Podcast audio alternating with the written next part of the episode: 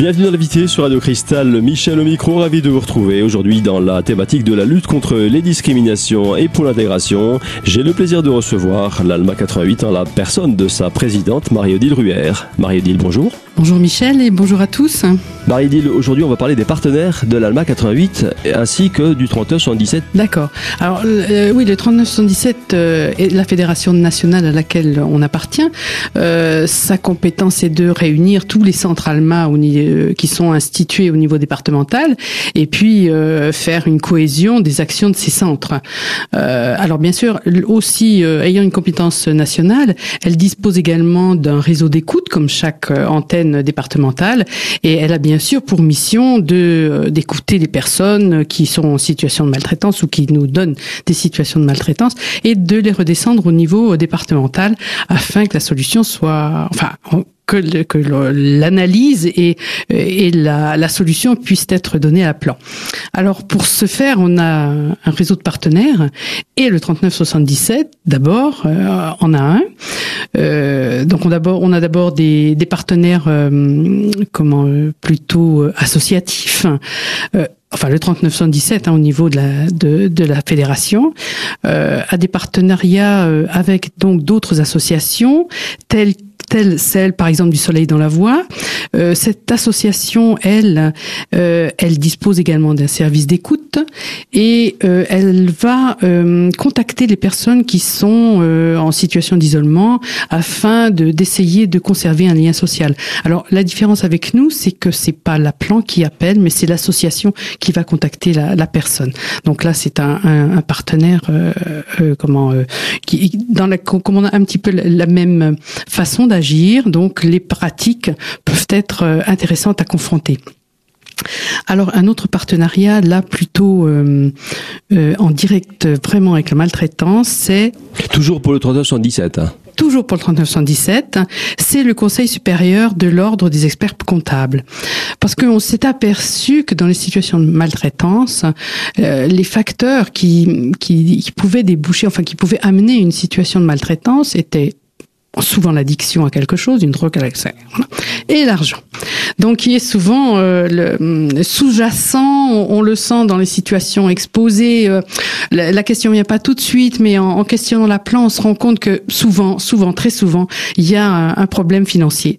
Alors donc, bon, alors c'est quelquefois pas des sommes très importantes, quoique euh, sur une sur un, un petit budget d'une retraite, ça peut être énorme. Quelquefois, je me souviens avoir eu une situation où les petits-enfants avaient réussi à ponctionner 3000 euros à, leur, euh, à leurs grands-parents qui, qui disposaient de revenus euh, très moyens.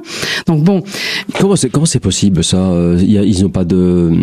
Je me fais un peu le candide, ils n'ont pas de procuration Non, ils n'ont pas de procuration, mais... C'est du détournement. Ils, ils agissent sur la fibre sensible des grands-parents hein, en leur disant bon ben qu'ils ont besoin d'acheter ci, d'acheter ça, et puis ben les grands-parents, ils ont les, ils ont vraiment la, la façon efficace euh, d'attendrir les grands-parents euh, et puis de, de leur sortir un peu d'argent. Donc euh, c'est c'est de l'extorsion. C'est de l'extorsion, oui, oui, oui. Alors après, il peut y avoir d'autres d'autres extorsions à, à, des dimensions plus importantes. Donc c'est pour ça que la fédération a tenu à avoir ce partenariat avec l'ordre des experts comptables euh, afin de mettre en œuvre un, dispositif de signalement et d'accompagnement des personnes âgées ou fragilisées et qui pourraient avoir un problème euh, de, de, de, comment, de maltraitance financière. Petite question, Marie-Dile, à quel niveau donc interviennent euh, les experts comptables euh, dans le cas, euh, dans le traitement d'un cas? Alors, ils il pourraient nous donner des conseils sur les, à la fois pour résoudre une situation et à la fois aussi, comme ils sont en direct avec certaines, par exemple, les chefs d'entreprise, hein, pour prendre cet exemple-là, ils peuvent avoir aussi comme mission de les interpeller, de les sensibiliser aux problèmes de maltraitance financière, euh, qui semble vraiment très important et insidieux, beaucoup plus qu'on ne croit. Ils ont vraiment une mission de conseil. Ils n'interviennent pas directement. Non, non, non, non. Ils n'interviennent pas directement, mais ils peuvent avoir vraiment de, de très bons conseils à, nous donner euh, sur la, la, façon de, par exemple, si c'était à grande échelle. Hein, là, je pense que c'était si c'était une une, une malversation Oui, tout à fait. Marie-Odile, l'ALMA 88 est souvent amenée à traiter des cas de maltraitance financière. On peut même parler de malversation financière. On va voir ça dans un instant. À tout de suite.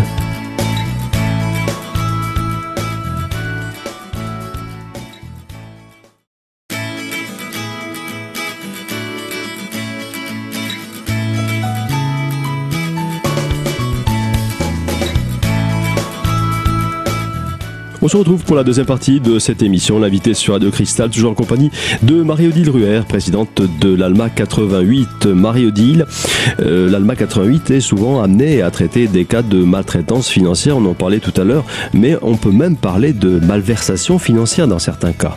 Maltraitance financière, ouais, voilà, hein, importante. Donc euh, sur l'étude euh, éventuellement des documents que pourrait nous produire la plan, etc. Et, et ensuite, donc, c'est un euh, comment? C'est vraiment une, analyse euh, très technique hein, que, l'analyse financière dans, ces cas-là. Euh, et puis ensuite, ils ont aussi un autre. On s'est rendu compte qu'ils pourraient aussi aider aider les personnes qui sont en, situation de protection qui ont une protection juridique, curatelle, tutelle, etc. Et, là, ils pourraient être un, acteur d'inventaire de, biens pour bien évaluer le patrimoine des personnes. Mais bon, ça c'est dans des cas quand même un petit peu plus extrêmes. voilà donc pour pour le, le Conseil d'ordre des experts. Alors il y a euh, aussi toujours pour le 377. oui, oui, oui. On, va, on va dire quand même que euh, c'est à leur initiative de créer des liens avec des fédérations importantes afin que, au niveau euh, départemental, on ait ensuite un lien. Petite question, le 377, c'est la fédération nationale qui est basée à Paris. Oui. Elle est basée à Paris. Et juste pour rappel, euh, combien de il y a, il y a combien de, de comment dire de d'Alma sur euh, sur l'ensemble de la France, à peu près tous les départements hein, sont concernés? Quasiment tout. Je crois qu'on en est euh, 70 à peu près. Euh, Lorsqu'il n'y a pas d'antenne sur le département, euh, c'est soit le Conseil général qui a une, une centrale d'écoute, soit une autre association qui qui en partenariat avec avec la fédération assure l'écoute. il y a quelques départements qui ne sont pas pourvus du tout, mais euh, par exemple qui peuvent être pris en relais par d'autres euh, à d'autres associations, d'autres antennes Alma. Je pense par exemple au Barin, ils font euh, le, Haut-Rhin et le c'est ils font les deux départements. Quoi qu'il en soit, on va refaire une petite piqûre de rappel. Le 377 est un numéro national, donc ensuite voilà c'est dispatché en fonction de l'organisation interne. Voilà, c'est tout à fait ça. Euh, et alors donc euh, le 3977 euh, était aussi à l'initiative en, en 2010 euh, de la création d'un collectif de téléphonie sociale et de santé. Le but était de, mettre en, en, relation toutes ces toutes ces associations qui utilisent l'écoute comme moyen de communication avec les différentes personnes qui sont en situation différente. ça peut être la maltraitance, ça peut être tout autre toute situation pour, pour, laquelle le téléphone est le moyen de communiquer. Toujours dans, toujours dans, dans, le thème de la protection déjà des, des, des personnes. Bien sûr, c'est toujours dans cette initiative, dans cette, dans ce but-là, dans cette, c'est sûr. Hum, euh, donc la, la, téléphonie sociale, si on peut dire, hein, euh, c'est une relation d'aide à distance. Et comme souvent je dis, le téléphone est une et la distance qu'il y a avec le téléphone permet souvent aux gens de, de parler plus facilement. Et l'anonymat, bien sûr, qui est toujours respecté dans tous les cas. Euh, et donc, donc ce service, ce, collectif de téléphonie qui regroupe toutes les, associ les associations, enfin une, grande partie, euh, il y en a une, à peu près une, quinzaine qui sont regroupées, mettent en, en, commun leur, euh, leur méthode, euh, leur façon de fonctionner, afin qu'on essaie d'avoir la meilleure attitude et la meilleure technique pour l'écoute et enfin pouvoir après bien sûr donner des résultats et des, des débuts de solutions. Alors voilà pour ce collectif. Euh, ensuite, on a une autre, euh, la fédération a un autre partenariat avec la FIAPA. La FIAPA, c'est une euh, fédération internationale des associations des personnes âgées. Euh, donc ces associations, euh, c'est toujours le même sens, c'est toujours œuvrer dans un, un, un une, même une même voie pour avoir une expression conjointe vis-à-vis -vis des organismes européens. Ça, c'est un petit peu au niveau international, mais disons c'est important que Parler le même tenir le même discours et, comment dire mettre en avant les mêmes valeurs. Mettre en avant les mêmes valeurs, faire ressortir aussi les problèmes qu'il peut y avoir hein, au niveau de, de, de, chaque pays, afin que peut-être il y ait une reconnaissance internationale. Et euh, déjà, déjà ça c'est important parce que une reconnaissance internationale euh, peut aboutir à des moyens euh, plus importants, euh, une prise de conscience aussi au niveau des politiques, au niveau des gouvernements qui peuvent quand même avoir une, une action bénéfique sur une situation particulière et, et pratique de chaque jour. Quoi. Alors justement au niveau international, euh, Marie-Edine, une petite question. Euh, quel organisme représente la France? Euh, À part la FIAPA, euh, je ne sais pas vraiment quels sont les, les organismes qui... Ben, disons, euh, quand même, Alma en la personne du professeur Ogono qui avait euh, créé euh, l'association au départ Alma France, euh, avait participé au Conseil de l'Europe qui était dans une, démarche d'étude et d'analyse des situations de violence. On était parti de la violence et, après, bien sûr, on s'est rendu compte dans les ateliers que la maltraitance sur personnes âgées, personnes handicapées existait, donc il y avait quelque chose à faire. Donc c'est souvent au niveau des, conseils européens, des, missions européennes de euh, d'analyse et de, réflexion que l'on est éventuellement invité pour euh, participer et, donner notre notre notre notre opinion. Marie-Dille, on a fait le tour des partenaires associatifs de l'ALMA 88, mais il y en a d'autres, bien sûr. Alors, je vous propose de nous retrouver dans un instant avec la suite de la présentation de ces partenaires et notamment les institutionnels. À tout de suite.